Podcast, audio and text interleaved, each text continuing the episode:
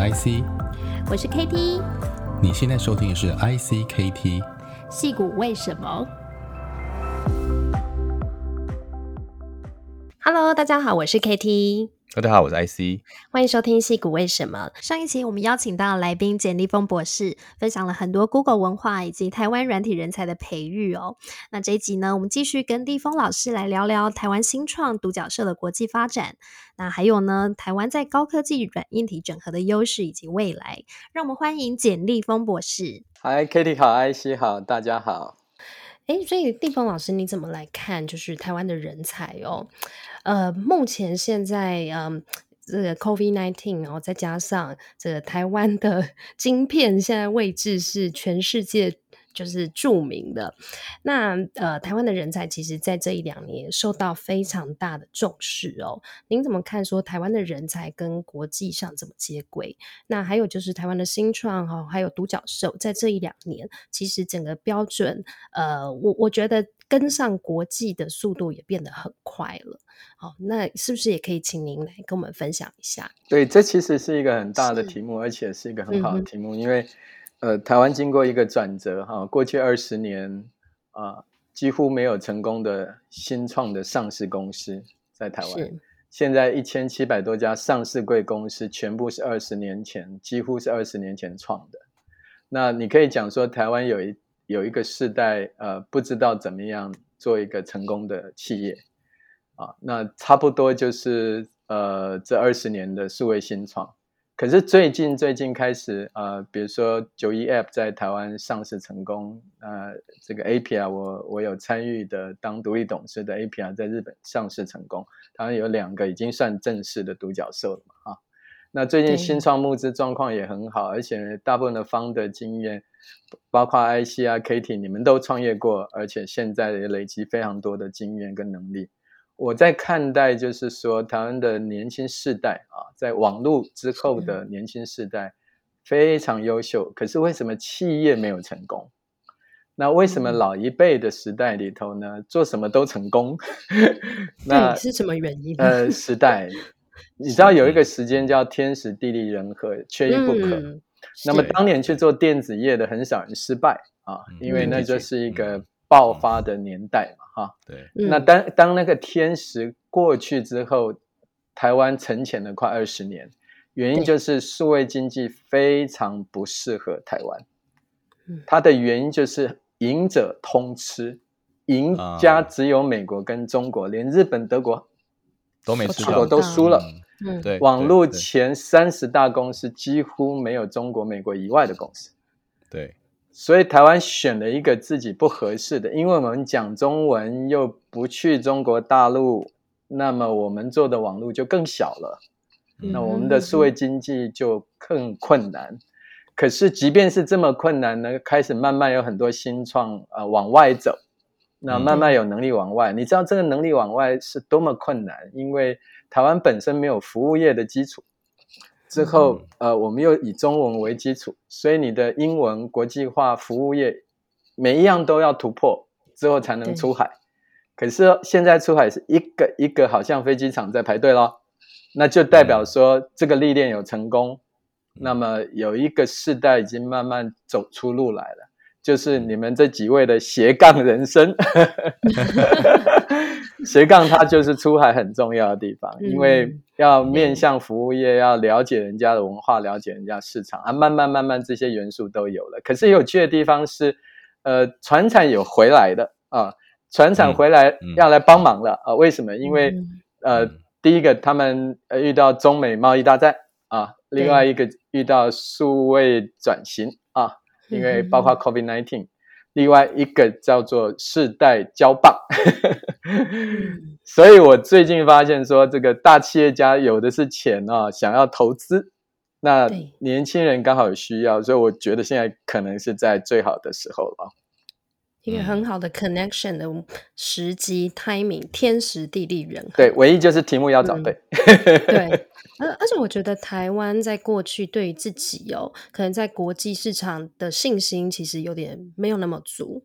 可是经历了这次这个 COVID-19 哦，让大家看到说台湾的位置哦，包括在防疫的成绩，以及就是说整个全球的晶片供应链，台湾的这个科技业有目共睹，也让台湾人是不是产生了更多的信心？我觉得台湾过去、嗯、台湾人在过去一年半的时间里头，可能是史上信心增加最快的哈。对，我都还记得当时好多 Google 同事，呃，在我们小英总统选举的时候赶回台湾，啊，他们就说好危险，好危险，好危险。我说我我了解，应该不是这样，你们多虑了哈。可是呢，呃，那个时候发现，你知道吗？如果台湾的选举照上一次的选举的时间点的话，那台湾可能就完蛋喽，因为这个这个。呃，武汉产生的肺炎呢，是在二月进到台湾，嗯、对不对？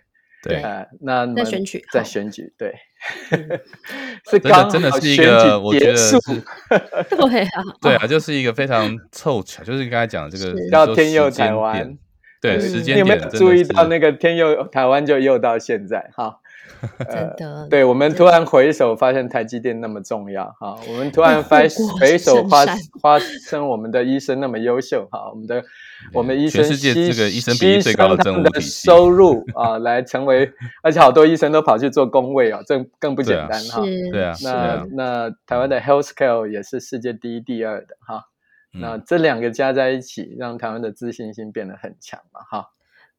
对，这个就是这一年很不容易的地方。我，自己觉得说，在美国其实生活蛮久。在过去，我说我是台湾人，很多人都说哦，你是泰国人哦，或者说台湾是谁啊，在哪里？可是我像最近哦，比如说我要去买车，那个买车的时候说你是台湾人，我知道台湾 Number One，我都需要你的晶片，就没有台积电。然后你走去哪，每个人都说。台湾的科技又超强，没有，我们都我们要拜 IC 之使，我们的 主持人。真的，IC 现在全世界都缺，对，对，IC 最重要了。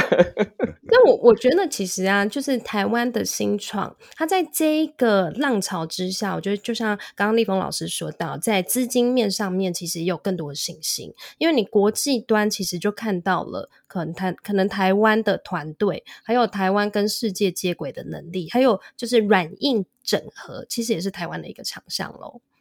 呃，理论上软硬整合是一个长项，是但是台湾新世代跟旧世代的选择的软的部分不太一样哈。哦，呃，其实最好的软硬整合是联发科啊，嗯，因为 IC 设计其实软体比较多啊，硬体比较少，所以其实呃，联发科常常讲说他们的软体工程师既优秀，人数又多啊，是比他硬体人数多的。嗯、对，呃、那。所以，其实你如果用台湾的产业布局来看的话，台湾有一层就是半导体层，有一层就是我们讲说 IC 设计层，还有一层呢就是电子呃 EMS 就生产制造，嗯嗯，最后才到做资通讯的品牌。那这三层我们各有一个全世界几乎是第一的，就是台积电、联发科、鸿海。所以台湾有世界不败的三个 layer。嗯、但台湾自己可能没有那么清楚哈，其实有这不败。这三个 layer 呢，不管它是 PC 产业、手机产业、卫星产业、嗯、AI 产业，它永远需要啊。但是台湾的软体应该摆在哪里呢？我们居然摆到微笑曲线的另外一端去了啊，就是做数位经济嘛，嗯、做内容产业啦，做数位服务业，这所谓的微笑曲线的两端嘛哈。那这好像偏了一点点哈。如果可以，如果这是一个呃嘴巴笑笑的嘴巴哈，它应该在中间一点点，不是到另外一边那么极端去了哈。嗯，那我觉得这钟摆会摆回来，我们是先摆到一个极端，学会了服务业哈，希望能够再拉回来一点点，找到台湾的强项啊，比如说智慧医疗搞不好是哈，因为智慧医疗有服务啊有。硬体科技在里头啊，哦、那如果可以加软体，嗯、那可能是台湾的强项。物联网也可能是哈，嗯、那个呃，我们的研华工业电脑哈，现在世界强的哈。事实上，呃，我们从传统的电脑变工业电脑，以后会变物联网电脑。对，所以台湾可以发展方向很多，那就是呃，新世代跟上一个世代之间能够寻找一个交集点，这个交集点就是题目要对。那大家比较能够把资源摆在一起，我这边其实，因为我跟那个 Google 几个好朋友哈，有一个是以前 Nest 哈，然后后来进入 Google 变成硬体工程师的一个好朋友哈，那他也跟我说过，Google 传统上是一个软体公司，软体公司这个在这个二十年来其实是一个比较 generalist，就是通才，因为你要学的语言，然后你做的专题可能就是比较跨领域，或是可能会变动。可是硬体就像刚刚一开始啊，立峰说过，它是一个比较一个位置，然后一个很深的啊。那这个对于呃 Google 的文化或者台湾。雇佣硬体工程师跟硬体的工作团队和软传统的 Google 软体文化会不会有一些不同的冲突，或者你怎么看待这件事情？有趣的化学变化在台湾，你你可能有提到等于说 HTC 的结合了哈，团队、嗯、之类的。对，我觉得这我充满期待，原因就是说，呃，Google 台湾原来的软体文化是一个美式文化，它未必是生根台湾，它是把台湾人变成美式文化。嗯，那 HTC 团队是一个台湾文化，可是如果今天 HTC 团队它更能代表台湾，因为它代表台湾的硬体产业的软体产业软硬整合，还有品牌都做过。如果这一群 Google 新的同事能够跟 Google 的软体文化做一次融合，那创造一个更符合台湾产业调整方向的那个文化啊，那么可能非常重要。所以我其实是晚了一年退休。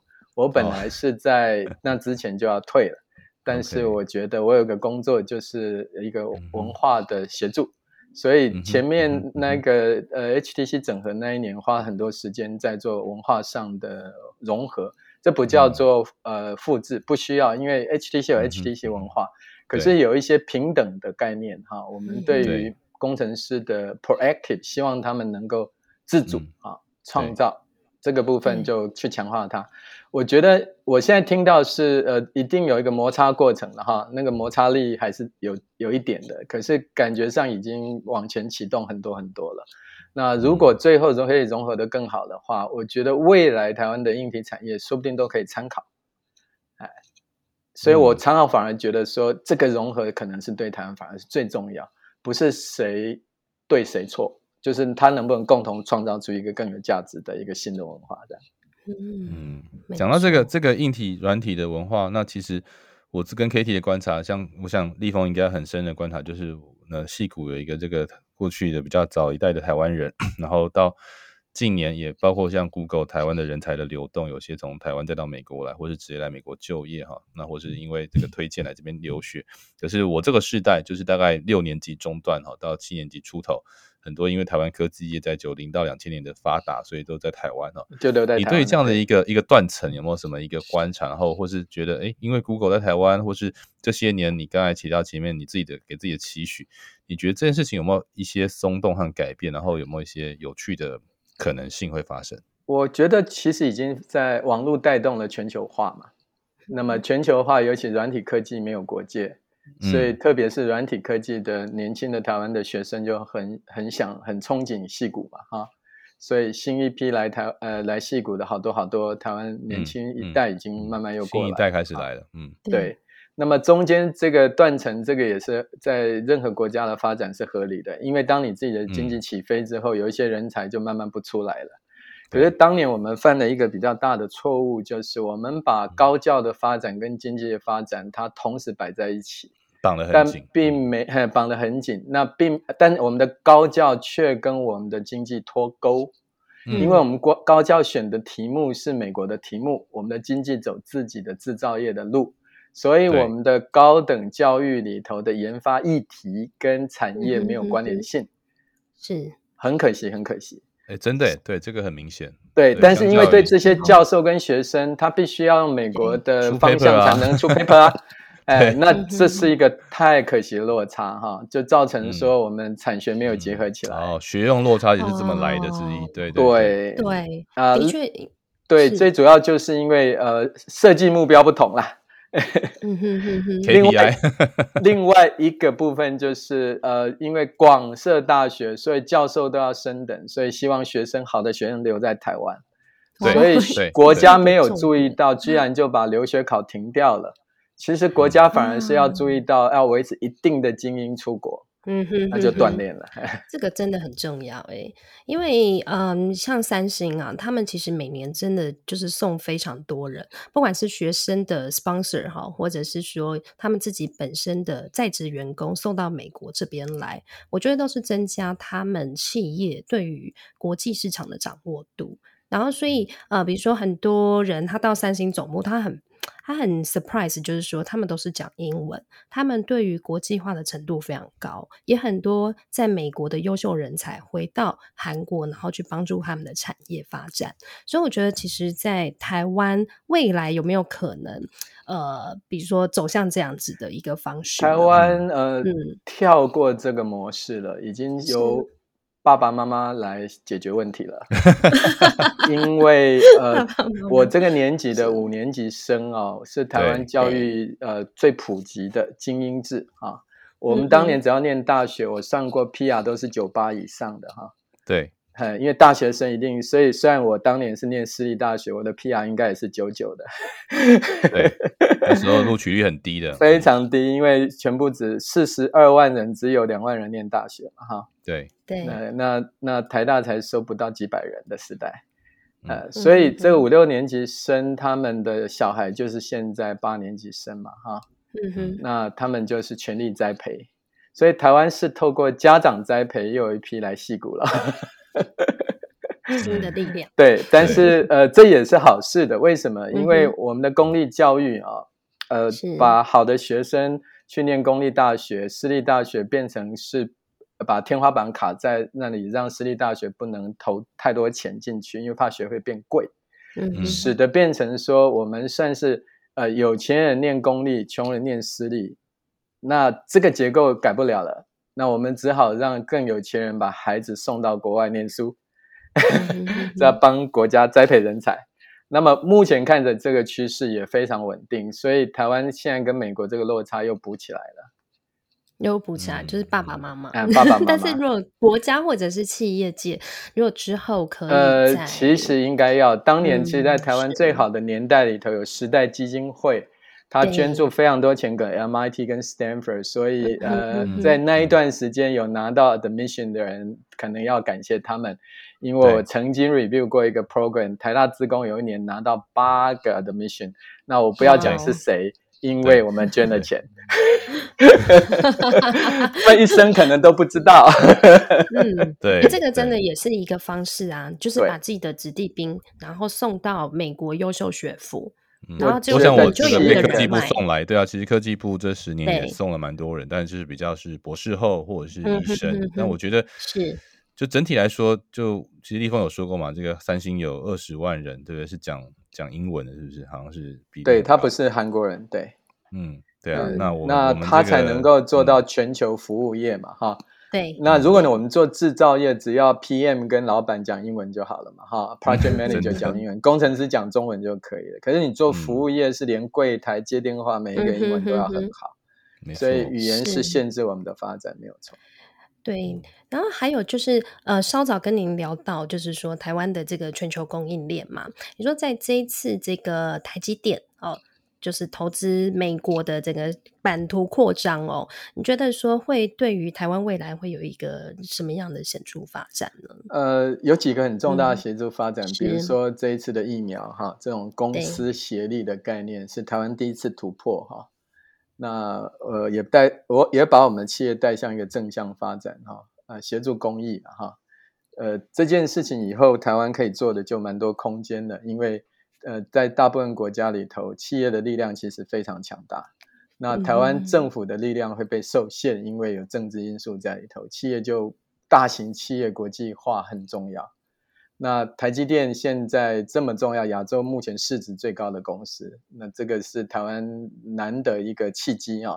刚好半导体是百业的基础嘛，所以台湾的人才，呃，台湾能见度增加了，台湾的影响力增加了。另外一个，台湾政治上。透过台积电的谈判筹码也增加了，可是台积电自己在这种地缘政治，张张张忠谋先生讲的，它是高度的复杂。我期待台积电能克服困难，呃，因为政治的越多的干预跟介入，会让企业变得很艰难。但企业不在政治里头能够生存下来，企业不会成长。嗯、但我可以认为说，台湾因为台积电可以把台湾的半导体供应链国际化跟全球化，会间接造成台湾很多科技业的全球化。嗯，所以是变成我们的人才走到国外，还是说会更多的？我更期待是国际人才在海外加入台呃台湾的公司，或者来到台湾。嗯。因为这一条路是过去台湾以前没打通的，当我们少子化，嗯、我们生不出来了嘛，那只能靠别人哦。那靠别人的话，要靠最强的团队去全世界连接。那台积电现在正在做这样的事情，而且不是台积电，是台湾的半导体供应链。另外，台湾的硬体供应链现在已经扩散到东南亚去了，嗯、也在做全球的连接。对。是，那我们刚刚也有讲到，就是独角兽哦，所以立峰老师你怎么看独角兽呢？你我们刚刚讲到资金哦，他们其实现在拿到国外资金，相比啊、呃，就是更容易了。那包括就是台湾的独角兽，它在国际人才的运用上面，未来你觉得台湾有什么优势，或者是有什么可能隐潜在的 risk 呢？好，独角兽的概念是这样，它往往是来自大市场、嗯、新议题、新题目嘛，哈。那台湾不能寄望说有太多的独独角兽。第一个，我呃很多题目台湾不是一个发动的地点。第二个是说台湾的人数也没那么多。但是台湾不能没有独角兽，是因为国际的资金是以寻找独角兽为目标。那么我们现在有两只独角兽之后，立刻资本市场就产生影响，很多国际的创投有兴趣来台湾看的。那独角兽零跟一差很多。我在四年前的科技会议里头就提出一定要有独角兽。我还记得赖清德呃这个院长当天就宣布两个独角兽当目标。我还记得两只可能的独角兽名单还是我建议的哈。但是零跟一的差别非常重要。但二三之后要不要十到二十，这就随缘啊。但是台湾要选择合适自己的题目，这一点很重要。嗯啊，那么刚刚有聊到软硬整合，还是我觉得最看好了。那要么如果不是软硬整合没关系，做数位经济一定要运用台湾加一。我一直在提台湾加一个市场。经济学说要五千万人口才有新创的市场，台湾只有两千多万，南韩刚好五千万，所以南韩做什么东西都可以。啊，那台湾必须要去补足那两千多万的空间，所以台湾可以考虑台湾加日本，台湾可以考虑台湾加越南。如果你是做制造业，如果你做英语服务业，可以考虑跟西谷结合，或者跟菲律宾结合啊。那这个都是目前我看到各种趋势。可是最重要要跟世界各国人才结合，因为光靠台湾的人是不够的。对。就像以色列，以色列国家很小，可是他们其实一开始就是放眼国际，可能就是美国市场或者是其他大市场，所以他们的人才也是非常的、呃、对。但以色列模式跟台湾模式都是世界、嗯、呃顶尖的模式哈。你现在很羡慕台湾模式，可以、嗯、因为台湾模式可以养活两千四百万人，以色列模式只能养活以色列的四五百万人。嗯，因为他们有制造业。所以其他不是最顶尖的人养不活。对呀、啊，然后还有就是戏股最近啊，就是整个区块链还有加密货币也是最近如火如荼的，是在整个风口上面呢。那本来其实之前早先是在中国，但是中国因为 ban 掉了他们这个领域哦的技术还有人才资金，所以现在其实台湾也是刚好在这个分流。的这个上面，您怎么来看这一块的趋势呢？呃，这大概是台湾这三四年新创圈里头最有活力的地方。那么我觉得四年 前大概就可以看得出来，中国其实对加密货币又爱又恨啊。爱是说它可以对美元去中心化，可是恨呢，它可以对中国资金外逃哈。呃，那么。美中国也曾经尝试要扶植加密货币，看目前看起来已经是没有打算这样做，所以中国的资金跟人才它有往外流的现象。那因为中文的关系、地缘关系，直接带动了台湾的这个 blockchain 的这个 community，我觉得技术很强，另外活力很强，所以这一波，我想这个 IC 原来在这个 AppWorks 也。也做了很多投资嘛，哈，在这一波，就是台湾比较能够看到从台湾来的稍微比较前沿的呃数位经济的科技，啊，值得台湾再投资下来。嗯、可是这中间要拿捏的题目就稍微有点困难。如果太 banking 的话，就有点不适合台湾。嗯，哎，对啊，其实法规跟那个市场这两个都是一直是对。但是如果是能够很 technology，啊这个 technology 可以变现的话，那就很好。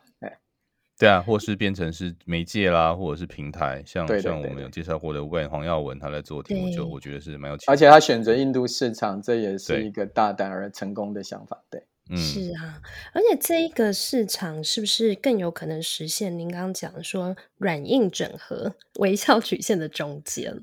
因为台湾就是有硬体，然后再加上可能区块链它里面也蛮多、呃。我用 Square 当例子哈，Square 是一个 payment 嘛哈，它现在在台湾也设 RD 了。哦，是啊，哎，我可以应该跟跟他们收钱，因为他们叫我帮他宣传。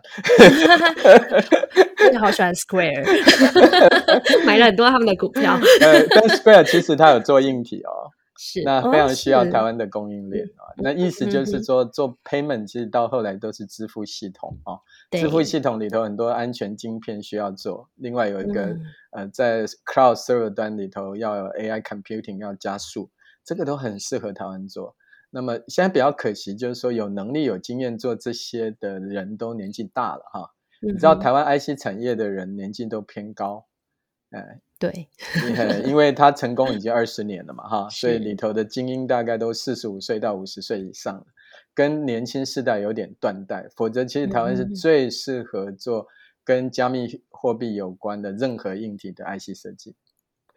哎，真的耶！嗯，我们之前有一个来宾，他是台之前前台积电的主管，那他现在又加入给以色列新创，他就是做这个 ASIC 挖矿挖矿晶片的设计。我那时候就在想说，其实台湾更有能力可以来做啊。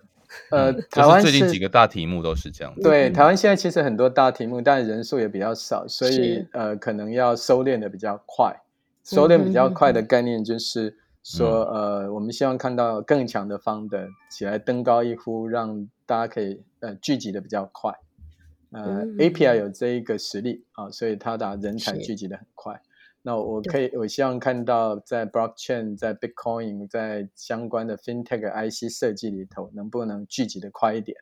因为它目前的新创的学习曲线太久。啊，但环境已经变好了，但人才要像戏谷这样啊，很快大家可以集中起来，把学习的曲线压缩，才能够掌握那个机会。台湾是最好的地点，但是时间轴对我们不利。你觉得关键的地方是哪里？关于这个学习曲线的这个？呃，因为我们有技术，但没有市场经验啊。啊嗯，那么没有市场经验，让 founder 去摸索，至少要五年、十年啊。对。呃但是如果有市场经验，立刻呃可以送过来，或者有细股的投资者愿意做连接啊，那像呃 KTIC 你们现在在帮忙的事情都非常重要，因为要缩短时间，因为经验由 founder 来学习，当然一定是要不可替代性，可是他要。有学习对象。对，嗯嗯 我观察这十年里头很多。企业现在都慢慢成功的新创，可是都花了九年、十年了，这个代价太高了。嗯，就是那个学习曲线前面一定是很慢。对对，ecosystem 跟 mentorship 这个都是，还有刚才讲这个 smart money 这几个都非常重要。是是，所以需要大家一起努力。嗯。最后一个问题，想要问立峰老师，你觉得有没有可能说台湾的资金干脆投资戏股啊？比如说戏股有很多的新创，嗯、很多我，也可以帮这个 CK 郑志凯做一下宣传啊。是，他在他在想这个叫 Fund of Fund 的概念。那最近台湾也好多人在想，就是台湾其实电子也有庞大的资金啊。对呀、是在寻找。那么最好的方法是，嗯、呃，先学会投。基金 再来投，嗯、再来成立创投啊，是间接的，嗯、因为你要有 view 嘛哈，那你你要先有能力，所以我建议台湾可以成立半导体基金啊，嗯，因为台湾的半导体现在有国际品牌了哈，是。所以台湾的企业家可以集资成了一个一个创投，可是不是直投，是间接投资，他把单半导体经验带去投资以色列的 fund，再去投资 Sequoia 的 fund，有一点变成民间放偶放的概念，对，对就是当呃 limited partner，就是两批的。对，因为这个，而且这个钱不是只是钱，他带了台湾半导体跟硬体制造业经验，人家会很喜欢。人脉钱脉跟那个，对啊，对。那等到这个钱撒到全世界，看过一千家公司被你投了之后呢，你的新创就可以开始了。对。因为这个资源就 connect 起来了，这个要靠立峰一起来来来呼吁了。我觉得我们这件事情，我们有有有，其实一直有在想，也在呃，现在我想台山也做了一些嘛，哈，这个 IC 钱，对，那希望再加把劲，而且最好是民间主导了哈，因为政府有压力嘛，哈，一定要赚赚钱，世界上一定赚钱的事情怎么可能？没错，国发也是，对，一定赚钱的事情就不赚钱了嘛。是啊，然后我我其实，在戏谷这边，其实有跟一些中国媒体哦，然后也有一些联络接触哦，那他们就说，其实早先他们大概这前几年，就是中国他们美中还没有冷战以前，很多中国资金其实大量的投资戏谷这边的新创，他们也很多的新创活动媒合啊、demo 啊，然后就是一直在 connect 这些资源和资金哦。那其实目前现在美中冷战的这个状况，变成说，哎，戏谷这边也开始去限制很多中国的资金。那台湾会不会是刚好是一个很好的机会呢？呃，目前看是这样，所以我前阵子媒体有访问我讲说，中美资金分流已经确定哈。对，那很多高科技的美国企业至少被规定已经是要跟中国市场脱脱钩。那么在他们任何需要到硬体产业的支持的，只能选择台湾嘛啊。对，所以他们直接间接会投资台湾，是为了台湾的硬体制造业嘛。那台湾的新创就要好好运用这个优势，就是说，呃，我最好去找台湾的硬体制造业，成为我的 partner 也好，成为我的投资者也好，或者我的市场。但我的题目呢，因为要更高毛利嘛，题目要拉到比较偏软体服务业这个层级。可是怎么去结合，就需要啊、呃、创业家去思考。可是目前看起来，这个点又有回到台湾，又重回矽谷的可能性了。对呀、啊，就很期待，也很希望说立峰老师在未来可以继续当台湾的推手。不敢不敢不敢，独角兽推手，赶快把更多的独角兽推到这边、呃。你们其实就 是那个推手了哈，否则我就不会来接受访问嘛。没有没有没有，我们只是我们只是一个桥接而已。对啊，很多事情还要靠老立峰一起来来来。大家今天让我们学习很多、呃。我觉得现在我们刚刚有讲到、啊，希望之后有机会可以再跟。立峰老师可以好好的聊一聊，好，之后可以有更多的合作机会。嗯，好的，那我们今天就是戏谷为什么到这边结束，然后我们再次非常谢谢呃立峰老师今天莅临戏谷为什么，相信大家不管是在人才呢，还有就是在呃整个台湾的资金以及跟国际市场的对接哦，还有 Google 的文化以及人才的培育，我觉得今天应该都是哇。得到第一满满第一手的资料，对，好，谢谢老师，谢谢，谢谢。如果还有任何问题想要讨论，都欢迎到戏骨为什么的 Facebook 粉丝页，还有请大家多多按赞，分享给身边的亲朋好友。我们的 iTunes、Spotify 和 SoundOn 都上线喽，你可以在这些平台找到戏骨为什么。再次感谢 Gova Startup Island 台湾和数位时代 Meet 创业小聚的独家赞助。另外，我们在 Facebook 上面的社团，呃，台西交流平台也欢迎大家加入我们的社团。谢谢大家。好，谢谢，拜拜。拜拜。